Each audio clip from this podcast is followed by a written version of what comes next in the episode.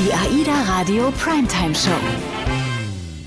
Heute ist mir Kapitän Falk Blecker zugeschaltet und äh, ich habe gerade noch überlegt, mal kurz ein bisschen in meinem Hinterkopf gekramt, ob ich jemals mit Kapitän Falk Bleckert gefahren bin. Und ich glaube, es war mal so eine Phase, da hat der eine Kapitän an den anderen Kapitän übergeben und ich bin auch gerade frisch an Bord gekommen.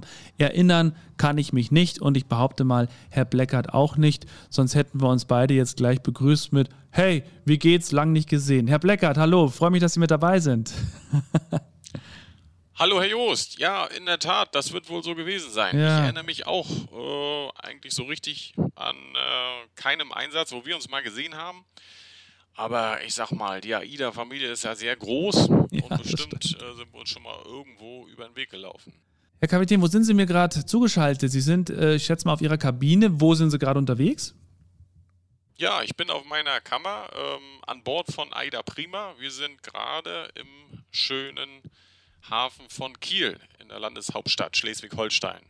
Also quasi zu Hause, oder? Also nicht jetzt von Ihnen zu Hause, aber sehen Sie das so als zu Hause oft immer? Ja, so richtig zu Hause nicht. Klar, es ist die Ostsee, die liegt mir sehr am Herzen. Und ähm, ich will nicht sagen, das ist nur ein Steinwurf von mir aus entfernt, aber es ist doch mal so, dass äh, ich äh, oftmals sehr weit weg von zu Hause bin und ja. äh, ich bin bei Rostock äh, wohnhaft und das ist nur na, anderthalb Stunden, zwei Autostunden von ja. hier entfernt.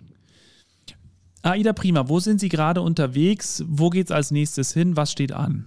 Ja, wir waren so drei, dreieinhalb Wochen in der Ostsee und äh, in der Nordsee unterwegs, sind ein paar Reisen dann hoch in den Norden nach äh, ja, Norwegen nach Oslo versegelt und dann wieder zurückgekommen nach Kiel. Und leider muss man sagen, ist das jetzt äh, unser äh, letzter Tag hier in Kiel. Dann äh, geht es nach Hamburg. Hamburg ist natürlich auch sehr schön, aber wie gesagt, die Ostsee liegt mir insbesondere sehr am Herzen. Und äh, ja, heute sind wir so gesehen zum letzten Mal dann hier und heute Abend geht's los. Da stechen wir in den See und dann machen wir uns auf äh, Richtung Norwegen nach Stavanger. Ah, schön, Stavanger. Habe ich auch sehr gute Erinnerungen dran. Ich muss sagen, die Nordroute ist ja äh, tatsächlich auch somit meine Favoritenroute gewesen in der Zeit, in der ich an Bord war. Ähm, ich weiß, es ist eine Frage, die kriegt jeder Kapitän, eigentlich jeder Seefahrer gestellt. Gibt es sowas auch bei Ihnen? Eine Lieblingsroute. Hm, schwer, ne? Würde ich jetzt so nicht unterschreiben. Ähm, für mich ist so die Abwechslung äh, mhm. maßgeblich. Äh, das macht mir wirklich Spaß, wenn man nicht äh, jahrelang auf der gleichen Route unterwegs ist und äh, das ist sehr vielseitig. Und ähm, aber natürlich ist es so, wenn wir im Sommer in dem hohen Norden sind, äh, die skandinavischen Länder bereisen, ist für mich wirklich ein Highlight, weil ich mag sehr gerne Berge. Mhm. Ich mag unheimlich das Wasser und das als Kombination ist natürlich äh, wirklich super, gerade im Sommer dann. Wie sehr können Sie als Kapitän denn noch das Auslaufen, das Einlaufen, jetzt die Fahrten zum Beispiel durch die Fjorde im Norden oder auch mal durchs Mittelmeer, durch die Karibik. Inwiefern können Sie sowas genießen, Herr Bleckert? Oder ist dieser Job des Kapitäns einfach schon so viel Routine, dass dieser Blick nicht mehr so da ist? Nein, Routine kommt nie auf äh, in der Seefahrt und das macht es auch aus, also das macht den Reiz aus. Und natürlich ist äh, jedes Einlaufen, jedes Auslaufen äh, verschieden. Äh, insbesondere die, die Umwelteinflüsse, die eine Rolle spielen, Wind, Strom, Verkehr. Was haben wir für eine Sichtweite? Aber wenn sehr schönes Wetter ist und kein Wind und die Sonne scheint, ähm, dann äh, genießt man das insbesondere. Natürlich, wenn viel Wind ist und man einläuft, dann ist natürlich volle Konzentration auch geboten und ehrlich gesagt hat man dann auch keine Zeit, äh, ja, äh, die Augen in die Ferne schweifen zu lassen und das auch mal zu genießen, wo man dann gerade sich bewegt mit dem Schiff. Aber grundsätzlich ist das wirklich so, dass man äh, das ähm, ja nach wie vor auf der Brücke sehr, sehr genießt. Man hat ja viele Fenster auf der Brücke, man kann mhm. sehr gut rundum schauen und äh, Langeweile kommt auf keinen Fall auf glaube ich. Sie sind in Rostock geboren, Herr Bleckert, und ist das dann quasi die logische Konsequenz, Seefahrer zu werden? Würde ich so jetzt nicht sagen. Grundsätzlich ist es natürlich so, dass viele Seeleute an der See wohnen. Ähm, aber bei mir ist es auch so ein bisschen aus der Familie herausgewachsen, äh, sage ich mal. Mein Vater ist auch zur See gefahren, äh, ist Chiefingenieur im gleichen Unternehmen gewesen bei AIDA Cruises und äh, ja, von daher hatte ich sehr früh den Kontakt auch zur Seefahrt. Ich durfte natürlich äh, als kleiner Junge zusammen mit meiner Familie meinen Vater dann auch besuchen. Und ja, das hat mich natürlich dann schon sehr früh gepackt und äh, von daher stand es sehr früh bei mir fest, dass ich gerne zur See fahren möchte. Ist es dann auch so, also ich zum Beispiel habe als Kind immer gesagt, ich möchte Feuerwehrmann werden, so wie wahrscheinlich ganz viele. Ähm, war das bei Ihnen als Kind dann schon so, dass Sie gesagt haben, Sie möchten auch mal zur See fahren oder kam das erst ein bisschen später? Ja, also soweit ich mich noch zurückerinnern kann, wollte ich schon immer zur See fahren. Was davor gewesen ist, das wird bestimmt so gewesen sein, wie mein Sohn Baggerfahrer werden möchte, habe ich bestimmt auch so einen Berufswunsch gehabt, aber daran kann ich mich ehrlich gesagt nicht mehr erinnern. Also das war schon sehr früh, dass ich mich dafür sehr begeistern konnte. Und für alle jungen Hörer, vielleicht jetzt auch die, die gerade hier bei AIDA Radio mit dabei sind, wie sieht dann so eine Ausbildung auch aus? Also welche Schule muss man da besuchen? Wie war das bei Ihnen? Ja, bekanntlich führen ja viele Wege nach Rom. Bei mir war es so, ich habe so den traditionellen Weg äh, gewählt, also äh, mit, glaube ich, 19 Jahren, äh, als ich dann äh, die Schule beendet habe, habe ich dann die Ausbildung zum Schiffsmechaniker begonnen im Unternehmen AIDA. Das war sogar das erste Jahr, dass äh, AIDA äh, wieder angefangen hat, ähm, ja, Schiffsmechaniker auszubilden. Und dann nahm das alles seinen Lauf. Äh, nachdem ich die Ausbildung dann beendet habe, dann habe ich angefangen, Nautik-Seeverkehr zu studieren in Rostock-Warnemünde, quasi dicht äh, da, wo ich äh, gewohnt habe. Und äh, ja, das ist ein Studiengang. Je nachdem, ob man dann die Praktikas mit einzählt oder dann auch noch äh, die Diplomarbeit zurechnet, dann ist man so in vier, viereinhalb Jahren fertig. Und äh, dann hat man das äh, nautische Kapitänspatent in der mhm. Tasche. Äh, nein, das nautische Patent. Mhm. Und dieses nautische Patent muss man dann noch frei fahren mhm. ähm, in verschiedenen Funktionen, bis man dann das äh, Kapitänspatent äh, ausgehändigt bekommt. Also Sie hatten das nautische Patent und dann haben Sie so einen schönen Begriff genannt, äh, das muss man dann frei fahren. Ich stelle mir das gerade so vor wie so eine Checkliste, die man abhaken muss und wenn man alle Punkte erreicht hat, dann bekommt man die Möglichkeit, äh, ja, schon mal so diesen Staff-Kapitän zu machen oder wie kann ich mir das vorstellen? Ja, ganz so ist es nicht. Man muss also, äh, wenn man das nautische Patent dann äh, besitzt, dann muss man als äh, nautischer Offizier auf einem Hochseeschiff unterwegs sein und muss eine gewisse Seefahrtzeit dann nachweisen an Bord in Funktion.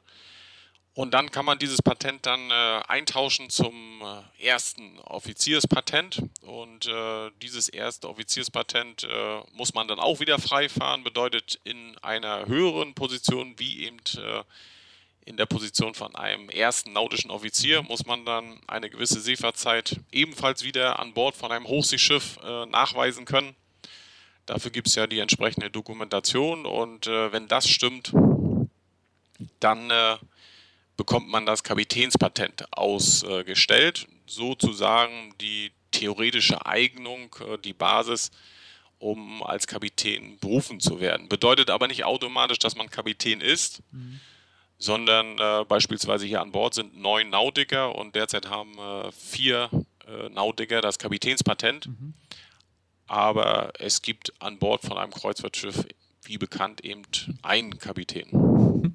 Und äh, man kann ja dann nicht auch einfach mal irgendwann sagen, so jetzt bin ich lang genug gefahren als nautischer Offizier, jetzt möchte ich Kapitän werden, sondern man wird ja ähm, ernannt, richtig? Ja, man wird berufen vom äh, Unternehmen und äh, ja, der Werdegang, ich vergleiche das immer wie äh, auch, ähm, ja, wie man auch äh, ein, eine Karriere machen kann an Land in einem normalen äh, wirtschaftlichen Unternehmen.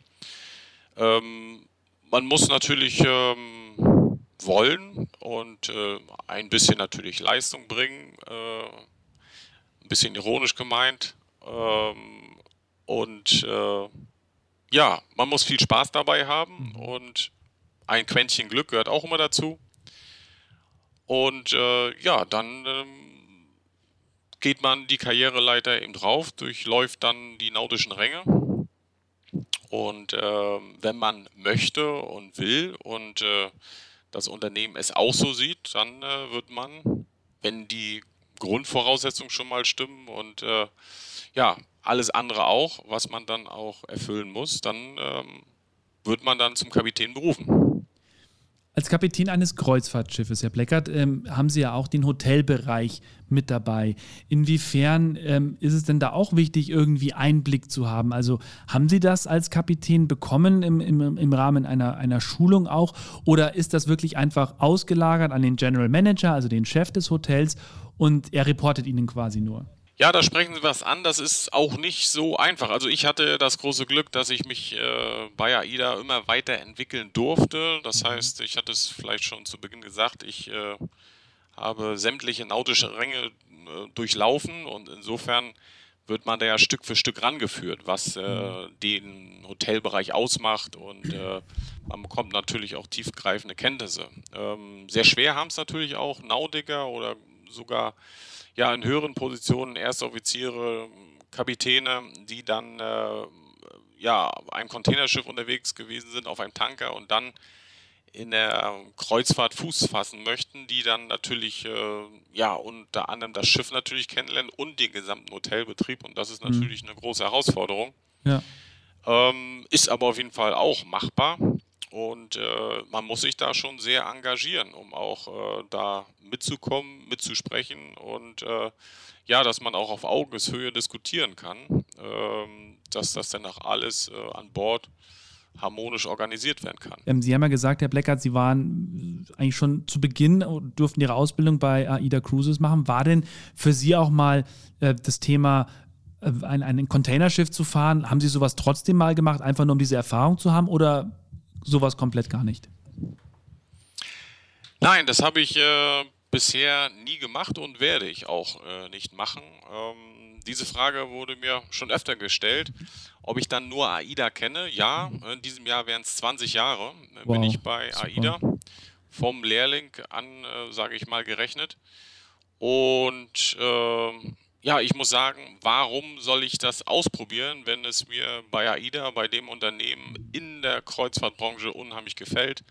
Dann brauche ich nichts weiteres auszuprobieren und von ja. daher kenne ich die AIDA-Schiffe. Ja. Man muss ja dazu sagen, das Glück haben sie ja auch, wenn sie mal irgendwie lecker essen gehen wollen, dann gibt es noch mehr als die Crewmesse bzw. die Offiziersmesse. Ähm, nutzen Sie sowas unter normalen Umständen auch immer wieder mal? Also mischen Sie sich auch mal unter die, unter die Leute, unter die Gäste? Natürlich, das mache ich auch sehr gerne und das ist auch der beste Indikator, ähm, um einfach mal ein Gefühl dafür zu bekommen, äh, wie die Reise verläuft, wie es unseren Gästen geht, wie es unseren Besatzungsmitgliedern geht. Also das äh, empfinde ich als ganz wichtig, dass der Kapitän sich äh, ja bei den Gästen zeigt, natürlich aber auch bei der Besatzung zeigt und äh, ja aktiv auch äh, das Feedback dann bekommt. Ähm, man kann natürlich viel gesagt bekommen, aber das ersetzt natürlich nicht, dass man sich äh, sein eigenes Bild macht. Ja. Und das gehört natürlich auch dazu, dass ich im Restaurant bin und mich an den Tischen äh, der Gäste sehr gerne setze und dann auch das Gespräch anfange und man erfährt vieles und auch äh, sehr viel Interessantes. Ja. Und natürlich wollen die Gäste auch viel Interessantes wissen. Also ich erinnere mich an diverse Kapitänsfragestunden und da ist definitiv einmal immer die Frage aufgetaucht, dürfen Sie zwei Menschen verheiraten an Bord? Und wie oft kriegen Sie die Frage gestellt? Kommt das öfter vor? Das kommt vor, aber nicht so häufig. Ja. Und äh, ja, ist natürlich ein interessantes Thema. Ne? Das kennt man natürlich äh, von verschiedenen TV-Formaten und dass der Kapitän dann auch trauen darf. Und äh, ja, unter ganz bestimmten Voraussetzungen ist das äh, auch, äh, wäre es möglich, aber sehr, sehr kompliziert und von daher überlassen wir das den Profis. Wenn Sie gerade schon gesagt haben, dass Sie natürlich auch immer gern äh, bei den Gästen sind, im, im Gästekontakt sind, dann äh, haben Sie auch vorhin schon gesagt, Crew ist genauso wichtig. Was heißt das im Klartext? Machen Sie, drehen Sie da Ihre Runden äh, auch mal im Crewbereich oder wie sieht da der Kontakt zur Crew aus? Wie machen Sie das? Ja, ich bin täglich, täglich unterwegs im äh, Crewbereich ähm, und äh, ich versuche auch ähm, täglich andere Wege zu gehen. Das ist natürlich mhm. ein sehr großes Schiff, AIDA Prima und äh, von daher, wenn man äh, ja aktiv versucht, jeden Tag andere Wege zu gehen, sieht man zwangsläufig auch verschiedene Sachen. äh, ja, kommt in Gespräch mit verschiedenen Besatzungsmitgliedern, mit vielen Gästen und äh, man kann alles miteinander verbinden. Ich gehe natürlich mhm. auch durch das Schiff und gucke mir auch mal so den äh, Zustand, äh, der, den Wartungszustand des Schiffes an. Mhm. Wo müssen wir nochmal eine neue Wand malen und äh, wo, ja, gibt es äh, was für den Tischler zu tun und äh, diese ganzen Informationen teile ich dann mit dem stellvertretenden Kapitän, mit dem Staffkapitän und äh, mit äh, unserem Facility Manager, der so den Hut auf hat. Alles das, was so an Instandsetzung arbeiten dann auch durchgeführt werden muss an Bord, ähm, das hat er natürlich unter seiner Kontrolle und äh, wird dann auch durchgeführt, abgearbeitet, weil an Bord von einem Kreuzfahrtschiff wird jeden Tag irgendwas gewartet, repariert wir warten natürlich nicht, äh, bis es komplett äh, nicht mehr äh, ja, ansehnlich ist und äh, dass wir dann äh, in die Werft äh, fahren und dann alles wieder schick machen. So lange warten wir nicht. Seit 20 Jahren sind Sie mit dabei und ich habe ganz vergessen zu sagen, herzlichen Glückwunsch. Dieses Jahr wären es 20 Jahre. Realisieren Sie das manchmal, dass es doch, ich meine, das ist schon eine ganz, ganz schön lange Zeit in einer Firma. Finde ich großartig. Ja, ich finde es auch großartig und ähm, in der Tat ist es so, dass in der heutigen Zeit ähm, dass das auch nicht ähm, genug gewertschätzt äh, werden kann, äh, von meiner Seite auch, weil ähm, er spricht ja für sich, wenn ich äh, 20 mhm. Jahre im gleichen Unternehmen bin, äh, was das für mich bedeutet und dass ich hier sehr gerne bin. Und äh, das freut mich natürlich sehr. Die Erfahrung kennen alle Crewmitglieder, alle Seefahrer, dieses äh, immer wieder paar Monate an Bord, paar Wochen, Schrägstrich Monate zu Hause. Wie geht denn Ihre Familie zu Hause damit um? Ich meine, die kennen das wahrscheinlich gar nicht anders, wenn Sie das jetzt schon seit 20 äh, Jahren sowieso auch machen. Äh, ist es fein? Wie organisieren Sie das? Schaffen Sie es im Urlaub auch alle zu besuchen oder welchen Rhythmus bzw. welchen Ablauf haben Sie da? Ja, alle zu besuchen fällt mir derzeit sehr schwer. Ich habe ähm, eine Familie, eine recht junge Familie und äh, ich habe einen Sohn, der fünf Jahre alt ist und eine Tochter, die zwei Jahre alt ist. Und äh, ja, wenn ich dann zu Hause bin und äh, ja, zusammen mit meiner Frau dann äh, meinen Urlaub genieße, da ist natürlich allerhand auch äh, zu machen. Und äh, ich möchte natürlich sehr, sehr viel Zeit mit meiner Familie verbringen dann. Und äh, dann stellt sich gar nicht oftmals die Frage, wen wir noch alles dann im Urlaub ja, besuchen können. Mhm weil die Kinder, die fordern natürlich, aber das finde ich sehr, sehr schön. Ja. Und vor allem das Schöne ist ja, viele sagen immer, ja, du bist ja monatelang weg und, und hast dann gar keine Zeit für die Kinder. Das stimmt so nur bedingt, weil die Zeit, die sie ja dann auch zu Hause sind, können sie ja umso mehr mit ihren Kindern verbringen, weil sie ja wirklich rund um die Uhr quasi da sind. Und das sollte man schon auch immer im Kopf haben, ne? Ja, genau so ist das. Ich würde lügen, wenn ich sage, dass es nicht ein, dass es einfach ist, wenn man dann losfährt. Ähm, das ist genau das Gegenteil. Also es ist natürlich sehr, sehr schwer, ähm, ja, die kleinen Kinder dann zu Hause zu lassen und äh, die ganze Verantwortung dann liegt bei der Frau. Aber umso mehr freut man sich natürlich, äh, wenn man dann äh, vom Einsatz kommt und ähm, ja, da ist natürlich die Freude auf beiden Seiten unheimlich groß und äh, genau das ist es auch, was Sie ansprechen. Ähm, ich habe dann viel Zeit für die Familie, für meine Kinder, für meine Frau und äh, das ist ähm, ja gewissermaßen auch ein hohes Gut, ein Privileg, was sehr wenig Leute in der heutigen Zeit haben, dass man mal äh, zwei Monate am Stück komplett ähm, für die Familie da sein kann und äh, das tun lassen kann, was man möchte viele unserer Hörer und, und, und äh, generell ist ja auch bekannt, Seefahrer, die an Bord arbeiten, die haben äh, keine freien Tage, kein Wochenende, kein, kein Urlaub in dieser Zeit an Bord. Äh, Gibt es trotzdem so bestimmte Ritualien, wie Sie Ihren, nennen wir es mal, Feierabend verbringen, der auch immer zu unterschiedlichen Zeiten ist?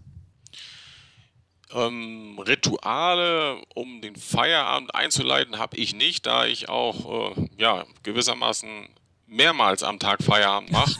das stimmt. Äh, und natürlich auch mehrmals äh, in die Arbeit starte am Tag. Ne? Und äh, grundsätzlich richtet sich dann mein ähm, Tagesablauf natürlich an der Segelliste oder äh, nicht seemännisch ausgesprochen an dem Fahrplan des Schiffes. Das heißt, äh, zum Ein- und Auslaufen und je nachdem, äh, wo das Fahrtgebiet ist, ob ich dann auf der Brücke bin, manchmal auch nachts oder ob ich mir das mit dem Staffkapitän teile. Ja, und äh, alles andere ähm, baue ich äh, ja um diese Termine natürlich drumherum. Es gibt natürlich viel zu organisieren. Und ich vergleiche das immer wie so ein Bürgermeister einer Kleinstadt. Alles das, was in einer Kleinstadt passiert und vorhanden ist, ist auch an Bord von einem Kreuzfahrtschiff vorhanden. Von daher gibt es äh, viel, viel zu organisieren und äh, das kann man natürlich nur in einem guten Team machen. Das heißt, mit dem Schiffsrat zusammen beispielsweise, mit dem General Manager, mit dem Chief Ingenieur, mit ähm, der Personalchefin oder dem Personalchef an Bord gibt es natürlich viel abzusprechen. Äh, ja, in der aktuellen Reise dann planen wir natürlich auch voraus. Wir planen jetzt zum Beispiel die Reise, was in einem halben Jahr passiert und das muss natürlich Stück für Stück ineinander aufgebaut werden. Und zwischendurch muss ich auch mal schlafen gehen. Ne? Zum Beispiel ist es heute so, dass ich 18 Uhr auslaufe. Dann bin ich natürlich auf der Brücke und um 22 Uhr bis etwa 1 Uhr, 2 Uhr nachts bin ich auch auf der Brücke. Heute Nacht, äh, weil wir durch den Storebelt fahren, also aus äh, der Ostsee dann herausfahren und äh, ja, das ist ein besonderes äh, Fahrtgebiet, wo ich dann an, nachts auf der Brücke bin. Und äh, dann muss ich mich spätestens morgen Mittag mal hinlegen für zwei, drei Stunden. Und insofern habe ich dann morgen zum Beispiel, ja, zweimal Feierabend, beziehungsweise starte ich zweimal im Tag. Sie haben es vorher schon mal kurz angerissen. Es geht in den Norden. Und äh, was ist dann die weitere Route von Aida Prima? Ja, es geht in den Norden, es geht nach Norwegen, äh, genauer äh, gesagt nach Stavanger und äh, von Stavanger gehen wir dann wieder südwärts. Mit südwärts gehenden Kurs und nehmen Kurs dann auf Hamburg. Und eine ja, kürzere Reise für unsere Gäste. Wir ja, heißen unsere Gäste heute dann in Kiel willkommen und dann geht es nach Stavanger und dann nach Hamburg. Und dann ist auch diese Reise, die kurze Reise zu Ende. Und äh, dann befinden wir uns äh, ja so gesehen in unserer Frühjahrs-Sommerroute. Und äh, dann geht es von Hamburg, äh, unsere tollen äh, Metropolen, ähm, ja heißt es dann kennenzulernen. Und äh, unsere, unsere Reiseroute geht dann ja durch den englischen Kanal nach äh, England, nach Frankreich und nach Belgien.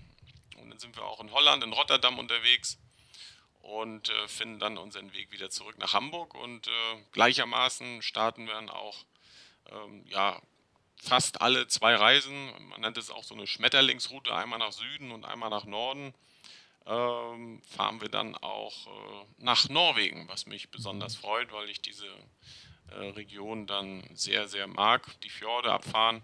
Alles das steht dann äh, uns bevor im Frühjahr und Sommer. Ist Bergen auch im Programm? Bergen ist auch im Programm, das aber ein wenig später. Ähm, okay. Das müsste im Juli, August dann sein. Okay, ich frage deswegen, weil ich, ich rede mit ganz vielen Kollegen natürlich, die auch ganz oft in Bergen waren. Ich war dort bestimmt, und das ist wirklich nicht übertrieben, 40, 50 Mal äh, während meiner Zeit. Und es hieß immer, Bergen ist die regenreichste äh, Stadt Europas. Ich sage es Ihnen, es ist, Herr Bleckert, ich habe Bergen von 50 Anläufen 45 Mal bei strahlendem Sonnenschein erwischt. Wo kommt das her? Können Sie mir das erklären oder muss ich mich weiter auf die Suche begeben nach jemandem, der mir das erklären kann? Wissen Sie, wo dieses Gerücht herkommt? Rein rechnerisch ist es wirklich so, dass äh, Bergen sehr regenreich ist. Das hängt eben davon äh, oder ja hängt davon ab, dass äh, Bergen gewissermaßen umrundet wird von, von äh, großen Bergketten. Mhm. Und äh, da gibt es ja bestimmt eine, eine Hauptwindrichtung und äh, da ist es so, dass an Bergen dann auch der Regen sprichwörtlich abregnet und wenn die äh, Stadt Bergen dann vorgelagert ist, dann regnet es eben öfter in Bergen. Dann hatte ich wahrscheinlich Aber, immer nur Glück. Ähm, ich kann es auch nur teilen. Ich mhm. bin äh, häufig in Bergen gewesen und da ich ein Schönwetterkapitän bin, ist auch äh, meist immer die Sonne da, wenn ich da bin. Sehr gut. Herr Kapitän, es gibt noch eine ganz äh, schöne Tradition hier bei mir in der Primetime-Show ganz am Ende unserer Sendung und zwar heißt die äh, Backboard oder Steuerbord. Und äh, da sage ich Ihnen zwei Begriffe. Sie sagen mir einfach, was Sie lieber mögen. Okay. Wir fangen an. Salat oder Suppe? Salat. Mit was bei oder nur grün, wie äh, es aus der Erde kommt? gerne auch was mit dabei. Ich denke da an Steaks, an Shrimps, Scampi, sowas Ja, in die Richtung, Shrimps. oder? Mhm, Genau. Okay. oh, das ist, äh, finde ich tatsächlich spannend. Bug oder Heck? Dann Bug. Hat man die bessere Aussicht, ne? Ja, unser Blick geht immer voraus. Sehr gut. Und Sommer oder Winter? Tja, da fällt mir die Entscheidung sehr schwer. Ich mag eigentlich beide Jahreszeiten. Sommer wie Winter. Da kann Und ich da- mich nicht entscheiden. Aber Sie verbringen tatsächlich Ihren Urlaub ja schon auch gern in den Bergen und da ist es ja im Sommer schön und im Winter sowieso schön. Sind Sie Skifahrer? Ja, das bin ich und äh, genau das Richtige sprechen Sie auch an. Die Berge sind äh, Sommer wie Winter, Herbst, Frühjahr sind immer schön und äh, ja, kann man sich schwer festlegen. Aber trotz alledem werden wir Sie aus ähm, dem Norden nicht in den Süden kriegen, in die Berge, oder? Dass Sie dort dauerhaft leben? Nein, ich bleibe an der Ostsee wohnen. Herr Bleckert, vielen Dank für Ihre Zeit heute. Ich weiß, es ist immer äh, in der Operation, also während, während Sie an Bord sind, ist natürlich nicht so einfach, gerade auch als Kapitän. Deswegen weiß ich das sehr zu schätzen. Vielen Dank für den Einblick heute, für uns, für die Hörer und alles Gute weiterhin. Grüße auf Aida Prima. Ja, vielen Dank. Äh, vielen Dank für das Gespräch. Waren interessante Fragen mit dabei und äh, auf bald, würde ich sagen. Die AIDA Radio Primetime Show. Wenn dir das, was du hier in diesem Podcast gehört hast, gefallen hat, dann würden wir uns sehr über deine positive Bewertung freuen. Und wenn du denkst, dass auch andere Gefallen daran finden, an diesem Podcast und an den Themen und Gästen darin, dann empfehle den Podcast gerne weiter. Du kannst natürlich auch gerne live reinhören auf aidaradio.de über den Livestream deutschlandweit über DAB Plus oder über die Radio-App. Bis zur nächsten Folge.